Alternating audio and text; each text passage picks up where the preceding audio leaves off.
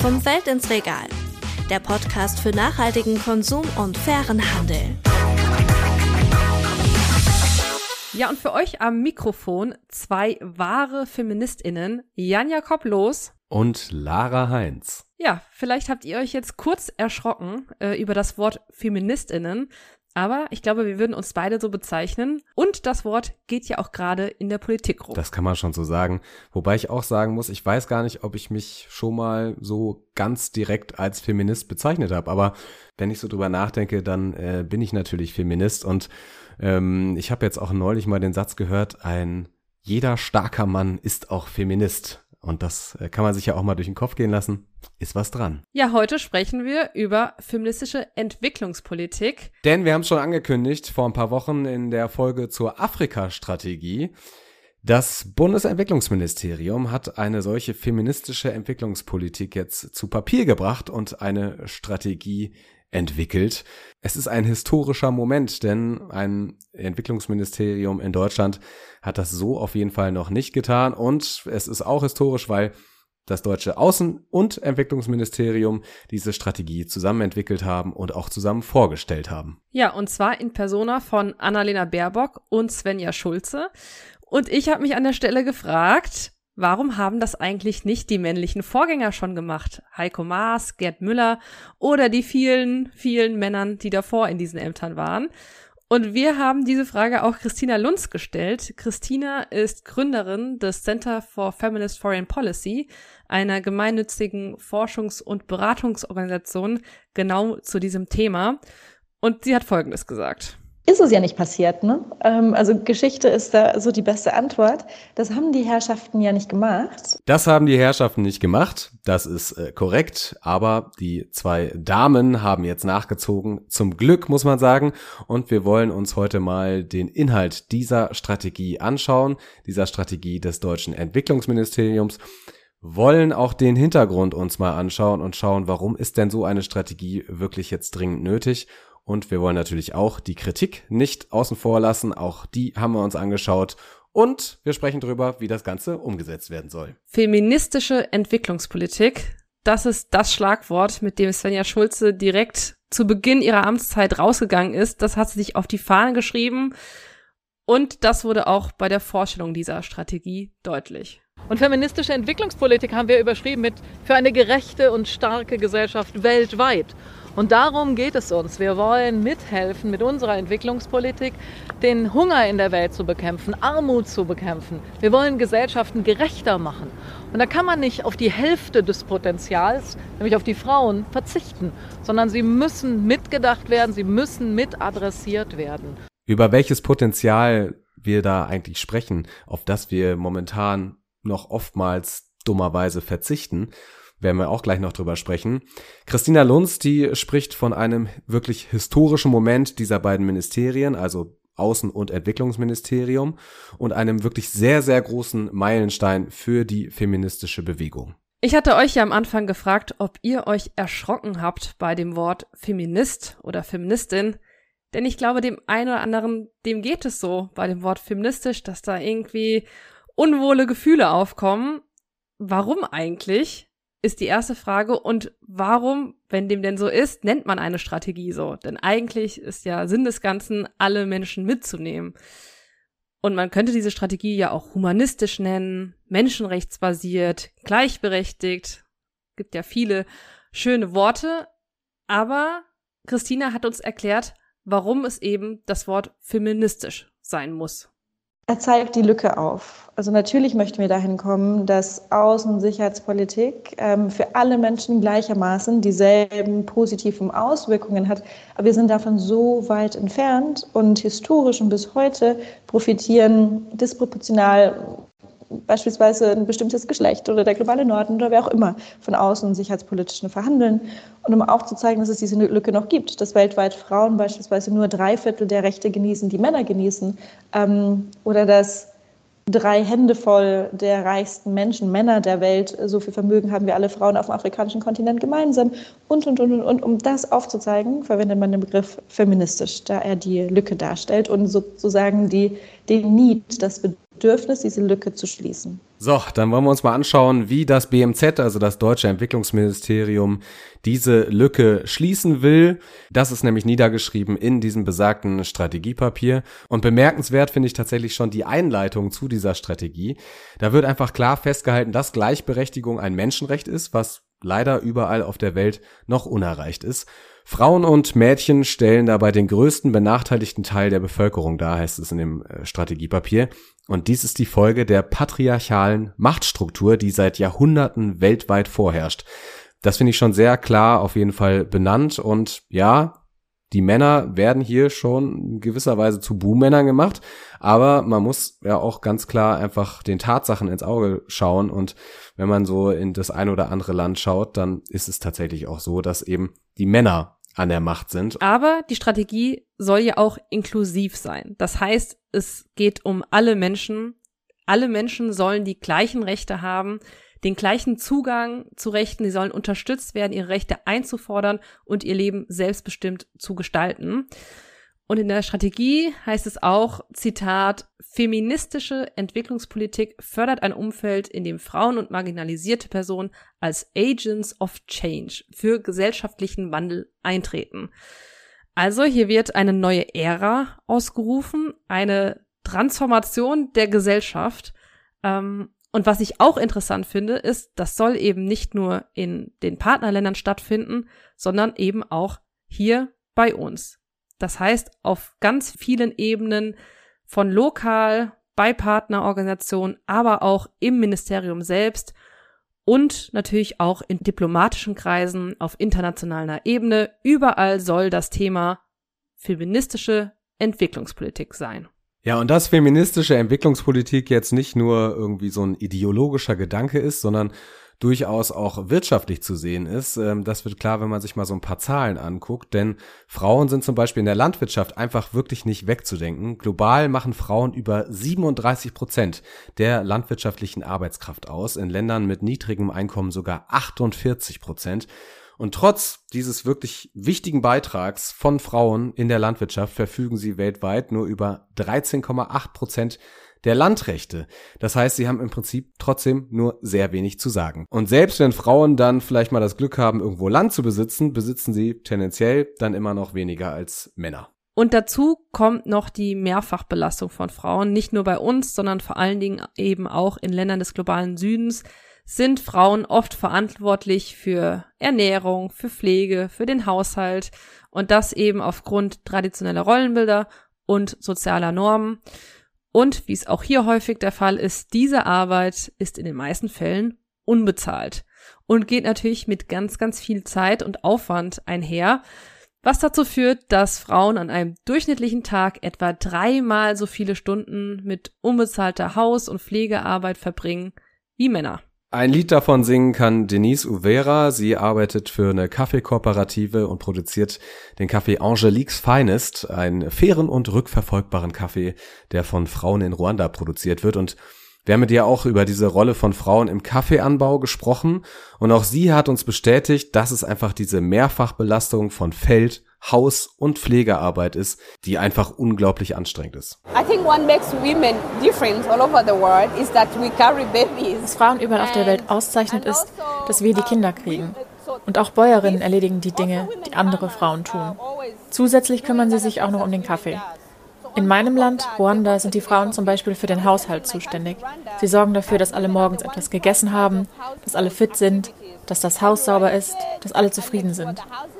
Das ist alles unbezahlte Arbeit. Die meiste Zeit erkennen die Leute das nicht einmal an, besonders in meinem Land. Ja, Denise findet es unglaublich wichtig, diese Geschichten von Frauen in der Landwirtschaft zu erzählen. Denn du hast es eben gesagt, sie machen die Hälfte der Arbeit in der Landwirtschaft, aber ihre Geschichten werden oft nicht erzählt. Denise wollte das ändern. Sie hat auch ein Buch geschrieben, das heißt Strong Women Behind a Strong Coffee. Auch da erzählt sie verschiedene äh, Geschichten von Frauen und porträtiert sie. Und ich finde ganz wichtig, dass sie da eben auch eine andere Perspektive auf Frauen und auf die Rollen von Frauen zeigt. Also es geht nicht nur um Probleme und Herausforderungen, die Frauen natürlich haben und die es gibt in diesen Ländern, aber es geht vor allen Dingen auch um die Leistung der Frauen, um die, ihre Belastbarkeit und Widerstandsfähigkeit. Der Kaffeesektor, der stellt wirklich auch eine besondere Situation dar, aber was ist da so der Status quo? Die internationale Coffee Organization, die hat 2018 einen Bericht über die Gleichstellung der Geschlechter im Kaffeesektor herausgegeben. Und demnach äh, leisten Frauen einen wirklich super wichtigen Beitrag in dieser weltweiten Kaffeeproduktion. Ja, zwischen 20 und 30 Prozent der Kaffeefarmen werden von Frauen betrieben und insgesamt bis zu 70 Prozent der Arbeit in der Kaffeeproduktion sogar von Frauen geleistet. Also ein Großteil der Arbeit. Es hängt natürlich nochmal von der Region etwas ab. Aber die Studien zeigen auf jeden Fall, dass Frauen systematisch weniger Zugang zu Ressourcen haben, wie Land, Kredite, Informationen, als ihre männlichen Kaffeefarmer.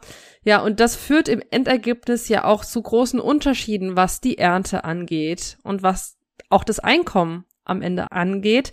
Also sind auch wirtschaftlich benachteiligt, weil sie nicht die gleichen Informationen kriegen, nicht das gleiche Land besitzen. Und so geht dieser Kreislauf immer weiter. So, und da kommt jetzt das BMZ wieder ins Spiel, das Deutsche Entwicklungsministerium. Das will nämlich natürlich jetzt mit seiner Strategie einen Beitrag dazu leisten, dass sich das ändert. Die Deutschen sind übrigens nicht die ersten in Europa, sind Luxemburg, die Niederländer, die Spanier und die Franzosen auch schon vorne wegmarschiert. Selbst Mexiko und Kanada ähm, haben schon eine feministische Entwicklungspolitik ausgerufen. Aber schauen wir uns nochmal die deutsche Strategie zur feministischen Entwicklungspolitik an. Die Strategie, die konzentriert sich da auf wirklich drei zentrale Bereiche. Und zwar die drei Rs. Rechte, Ressourcen und Repräsentanz. Ja, los geht's mit den Rechten. Rechte sind natürlich Voraussetzung für echte Gleichstellung. Zum Beispiel geht es da um eine freie Berufswahl oder das Recht einer Frau selbst zu bestimmen, ob, wann und wie viele Kinder sie bekommen möchte. Es geht, wir hatten gerade das Thema Land, es geht darum, Land zu erben oder es besitzen zu dürfen oder einfach das Recht, freie Meinung äußern zu dürfen. Das alles sind unveräußerliche Menschenrechte und Deutschland will Partnerregierung darin unterstützen, dass Frauen und Mädchen diese Rechte einfordern und wahrnehmen können. Dann schauen wir uns mal Punkt zwei an, Ressourcen. Um ein selbstbestimmtes Leben führen zu können, brauchen Frauen und Mädchen eben einfach gleichberechtigten Zugang zu Ressourcen. Das ist einfach noch lange nicht erreicht. Frauen müssen selbst ausreichend Geld verdienen und auch frei entscheiden können, wofür sie es dann ausgeben. Und sie müssen halt Finanzprodukte zum Beispiel und Dienstleistungen in Anspruch nehmen können und auch Eigentum erwerben können. Und sie brauchen Zugang zu Bildung, Informationen, zu Netzwerken. Und nur so können Frauen und Mädchen einfach dann am Ende auch wirklich ihr Leben frei und ja, wirklich frei gestalten. Ja, und wir kommen zum dritten R, Repräsentanz. Ja, Frauen und Mädchen bilden die Hälfte der Menschheit. Sie haben daher natürlich auch ein Anrecht auf die Hälfte der Macht. Dafür müssen sie aber in gesellschaftlichen, politischen und wirtschaftlichen Entscheidungsprozessen auch vertreten sein und gleichberechtigt eingebunden werden. Denn am Ende kann man nur so mitbestimmen, mitgestalten und am Ende auch davon profitieren. Deshalb will Deutschland die gleichberechtigte Teilhabe und Repräsentanz von Frauen in diesen Entscheidungsprozessen stärken. Und ein Beispiel für ein Projekt, das die Repräsentanz von Frauen stärkt, hat die Ministerin auch bei der Vorstellung der Strategie genannt. Frauen müssen mit äh, in Entscheidungen eingebunden sein, sie müssen mit Teil des Rechtssystems sein. Das kann man in Sambia sehr gut sehen. Dort haben wir ein Wassersystem aufgebaut in der Hauptstadt. Und dort sind erstmals die Frauen beteiligt worden an diesem Aufbau des Wassersystems. Und dabei ist ein System entstanden, was wirklich allen Haushalten zugutekommt, wo die Frauen, die Know-how-Trägerinnen, äh, eben deutlich auch ein anderes Konzept der Wasserbewirtschaftung vorangebracht haben. Das sind am Ende die erfolgreichen Projekte. Und das ist es, was wir mit deutscher Entwicklungspolitik erreichen wollen. Um das jetzt nochmal kurz zu erklären, Frauen in Sambia führen oft alleine den Haushalt und wissen einfach, wie viel Wasser so verbraucht wird und deswegen müssen sie natürlich in diese Entscheidung mit eingebunden werden. Und über dieses Projekt erhalten sie dann Schulungen, um als MitgliederInnen in den Bezirksentwicklungsausschüssen dieses Wissen dann einfach einzubringen und bei den Entscheidungen eben auch dann mitwirken zu können. Sie sind quasi Repräsentantinnen und können einfach so dann auch konkret wirklich Einfluss nehmen. Ja, eine echte Know-how-Trägerin ist auch Denise Overa von der Kaffeekooperative und ihr ist es auch wichtig, dass Frauen nicht nur in ihrer Rolle als Bäuerinnen oder Arbeiterinnen auf dem Feld gestärkt werden, sondern eben auch als Unternehmerin, die mit am Tisch sitzen. Insbesondere in unserem Fall bei Angelique's Finest. Und wofür ich hier stehe, ist, dass die Leute Frauen auch als Teil des Geschäfts anerkennen, sie als Händlerinnen sehen. Ich werde mich mit ihnen an einen Tisch setzen und über den Preis diskutieren und darüber, wie viel mein Kaffee meiner Meinung nach wert sein sollte. Ich wünsche mir, dass die Leute, die Kaffee konsumieren, anfangen, die Frauen in der Branche zu respektieren und zeigen, dass sie die Arbeit der Bäuerinnen zu schätzen wissen, indem sie einen fairen Preis zahlen.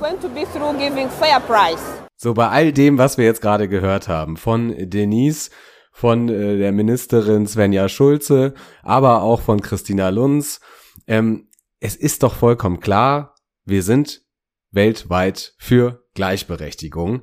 Und eigentlich kann man doch überhaupt nichts dagegen sagen, oder? Feministische Entwicklungspolitik, die sollte doch 2023 ziemlich normal sein.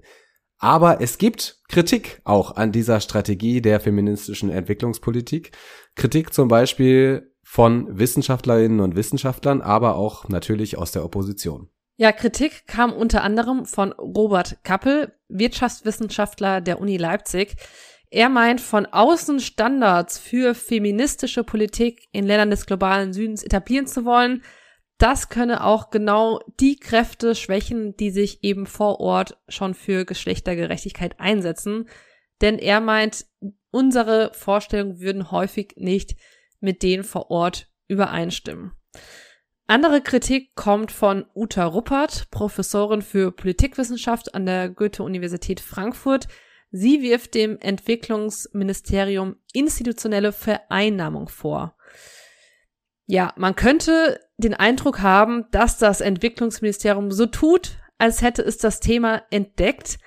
Aber wenn man sich die Strategie anschaut, dann werden diese Bedenken eigentlich aus dem Weg geräumt. Ja, da gibt's nämlich so ganz schön so neben dem Text äh, immer so kleine Boxen, die mir auch aufgefallen sind. Da steht dann äh, genau das drauf. Haben wir gehört. Ähm, also ein Zusatz gerichtet an die Zivilgesellschaft und an zivilgesellschaftliche Organisationen, die sich natürlich schon seit Jahrzehnten für genau dieses Thema feministische Entwicklungspolitik einsetzen und ihre Kritik, ihre Bedenken schon vorgebracht haben. Und die werden eben dort in diesem Papier auch adressiert. Also da äh, könnte Frau Ruppert vielleicht dann doch noch mal ein bisschen genauer hinschauen. Äh, Kritik auch aus der Opposition. Volkmar Klein, entwicklungspolitischer Sprecher der CDU-CSU-Bundestagsfraktion, der hat sich geäußert und zwar so, die vorgelegte sehr lange Strategie mit ihrer von Fachbegriffen gespickten Sprache scheitert daran leider komplett und gliedert am Ende auch noch die wirklichen Ziele und Aktivitäten in einen späteren Aktionsplan aus. Zitat Ende. Also, ich finde, das ist wirklich sehr schwache Kritik und äh, ich finde, man kann schon erwarten, dass Herr Klein als entwicklungspolitischer Sprecher das Strategiepapier verstehen kann, das übrigens auch nicht so lang ist, wie ich finde, mit 30 Seiten vollkommen okay und lesbar. Was ich äh, schon sehe, ist dieser Punkt mit der Ausgliederung in einen späteren Aktionsplan. Da muss man schon sagen, ja, so wirkliche Ziele wurden jetzt hier in dieser Strategie noch nicht gesteckt und auch wie das Ganze dann umgesetzt werden soll, das muss dann wirklich nochmal ein bisschen genauer beschrieben werden. Aber es ist halt so bei einem Ministerium, das kann schon mal ein bisschen dauern und äh, soll dann ja auch eben in diesen Aktionsplan noch ausgegliedert werden. Also Geduld. Herr Klein. Aber die Unionsfraktion, die kritisiert auch noch mal ein bisschen genereller. Ministerin Schulze überfrachte ihre Strategie mit einem ideologischen Überbau, der den Bedürfnissen vieler Partnerländer nicht entspreche und auch wieder als paternalistisch wahrgenommen werden dürfte. Ja, dass man hier die eigenen Werte einfach den Partnerländern im globalen Süden überstülpen will, heißt das quasi. Und dem erteilt Christina Lunz aber wirklich eine klare Absage und sie erinnert auch daran, dass es ja auch dort und vor allem dort eine große feministische Bewegung gibt. Ganz tolle Frau, Rosebell, ähm, Kagomira Rosebell ist eine bekannte afrikanische Feministin. Und ich hatte Rosebell mal gefragt, du Rosebell, was sagst du eigentlich dazu, wenn immer wieder gesagt wird, das sind westliche Werte, das sind unsere Werte? Und sie sagt, Christina, wer immer das sagt, der löscht völlig die Geschichte von FeministInnen auf dem afrikanischen Kontinent aus, weil das sind Werte, die integral für unsere Gesellschaften sind. Der dekoloniale Kampf war ein feministischer Kampf in großen Teilen. Daher, daher möchte ich dem widersprechen, unsere Werte, ähm, sondern eher damit zeigt man, dass man die feministische Zivilgesellschaft in den Ländern eben hört, indem man dafür sorgt, dass jegliche Projektarbeit ähm, dafür Sorge trägt, dass auch deren Forderungen mit umgesetzt werden, sozusagen. Genau. Und genau das ist die Frage, wie soll es umgesetzt werden? Denn für die Umsetzung, das ist klar, braucht es finanzielle Ressourcen, sprich Gelder. Diese Gelder für Entwicklungsleistungen werden übrigens auch ODA genannt. Das steht für Official Development Assistance.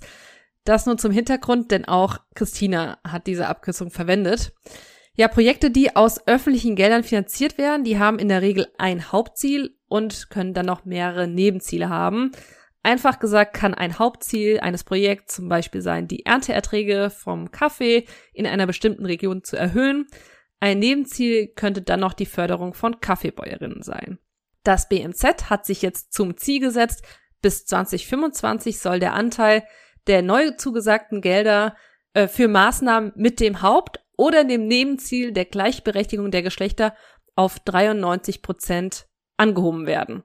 Zum Vergleich, im Jahr 2021, also vor zwei Jahren, lag der Anteil noch bei 64 Prozent. Also man kann schon klar sagen, da wird quasi die Finanzierung von Projekten schon so ein bisschen als Druckmittel genommen, um ja Feminismus auch wirklich dann in den allermeisten Projekten dort im globalen Süden, mit denen man halt zusammenarbeitet oder die man halt direkt unterstützt, ähm, dass das da auf jeden Fall mitgedacht wird. Ja, für Christina ist der Anteil an Projekten mit dem Hauptfokus auf Gleichstellung der Geschlechter zu niedrig der soll eben nur 8% sein. Der größte Teil der Projekte hat die Gleichung nur als Nebenziel. Das kritisiert sie.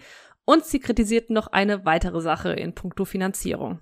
Und in den letzten Jahren, das ist wieder diese Studie vom International Center for Research on Women, ähm, in den Jahren 2014 bis 2020 hat Deutschland nur 0,4 Prozent der sogenannten Gender-Focused ODA für Frauenrechtsorganisationen ausgegeben. Also da ist noch richtig viel Luft nach oben. Ähm, und als Vertreterin einer feministischen Organisation, einer zivilgesellschaftlichen Organisation, ist das für uns so wirklich ein Knackpunkt, wo sich zeigen wird, wie feministisch am Ende eine Umsetzung eine, eine, Politik wirklich ist, nämlich wirklich steht und fällt wirklich mit der nachhaltigen Finanzierung von feministischer Zivilgesellschaft, weil wir wissen, durch Studien, dass es feministische Zivilgesellschaft ist, die den nachhaltigsten, zuverlässigsten Wandel in Gesellschaften schafft. So, im Prinzip stellt sich aber natürlich die Frage, ist es jetzt zu übergriffig von Deutschland zu sagen, ihr bekommt nur Geld und Unterstützung, wenn die Stärkung von Frauen Teil des Projektes ist? Christina findet, nö, ist eigentlich völlig legitim das muss einfach mitgedacht werden. Also in jedes Projekt, ob das ähm, ein Energieprojekt ist, ob das ein ähm, zum Transportsektor, was auch immer das ist, ähm, es hat einfach als Tatsache Auswirkungen ähm, auf Geschlechterverhältnisse. Und das mitzudenken und dazu zu sorgen, dass diese Auswirkungen nicht negativ sind, ähm, das kann man natürlich fordern. Das ändert ein Projekt nicht, sondern das macht einfach nur eine zusätzliche Ebene der Gerechtigkeit auf. Ja, und um da nochmal die Aussage der Entwicklungsministerin Svenja Schulze vom Anfang dieser wunderschönen Folge aufzugreifen. Wir brauchen dringend die Frauen, auch um den Hunger in der Welt zu bekämpfen. Man könnte sogar jetzt noch ein bisschen überspitzt sagen, die Strategie muss sich auch daran messen lassen, denn, wie in einer Studie der Welternährungsorganisation zu lesen ist, könnte die Anzahl an hungernden Menschen weltweit um 12 bis 17 Prozent reduziert werden, wenn Frauen in der Landwirtschaft die gleichen Produktionsmittel erhalten wie Männer. In zwei Jahren will das Ministerium gucken, was diese Strategie gebracht hat. Einen konkreten Plan, den gibt's jetzt noch nicht, aber immerhin ist man sich schon bewusst, dass es ja sich schon um eine sehr große Herausforderung handelt, die Erfolge dieser Strategie dann auch wirklich messbar zu machen. Ja, auf jeden Fall abzuwarten, was dabei rumkommt. Ja, und wie macht man das Ganze messbar? Christina Lunz empfiehlt da auf jeden Fall externe kritische PartnerInnen, mit denen man gemeinsam evaluiert.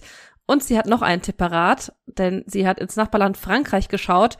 Dort funktioniert das wohl schon ganz gut. Es gibt einen externen Gender Equality Council, der die Arbeit der französischen Außenpolitik regelmäßig und sehr kritisch evaluiert und sie würde sich sowas auch für unser Land wünschen. Ja, die konkreten Zielsetzungen, die hat das Entwicklungsministerium für die zweite Jahreshälfte angekündigt. Also da kann der Kollege von der CDU-CSU-Fraktion dann nochmal genauer nachschauen, wie denn die feministische Entwicklungspolitik ähm, Deutschlands dann tatsächlich im Detail aussehen soll. Christina hat da jetzt noch keine konkreten Erwartungen, hat sie uns gesagt. Sie ist aber auch natürlich sehr gespannt, wie dann die konkreten Steps aussehen sollen. Und auch wir werden das Thema natürlich weiter im Blick behalten und äh, für euch dann natürlich auch mal wieder ein Update durchsickern lassen. Ja, aber vielleicht habt ihr ja Erwartungen. Was würdet ihr euch wünschen von einer wahren feministischen Entwicklungspolitik? Oder was haltet ihr überhaupt von diesem Ausruf?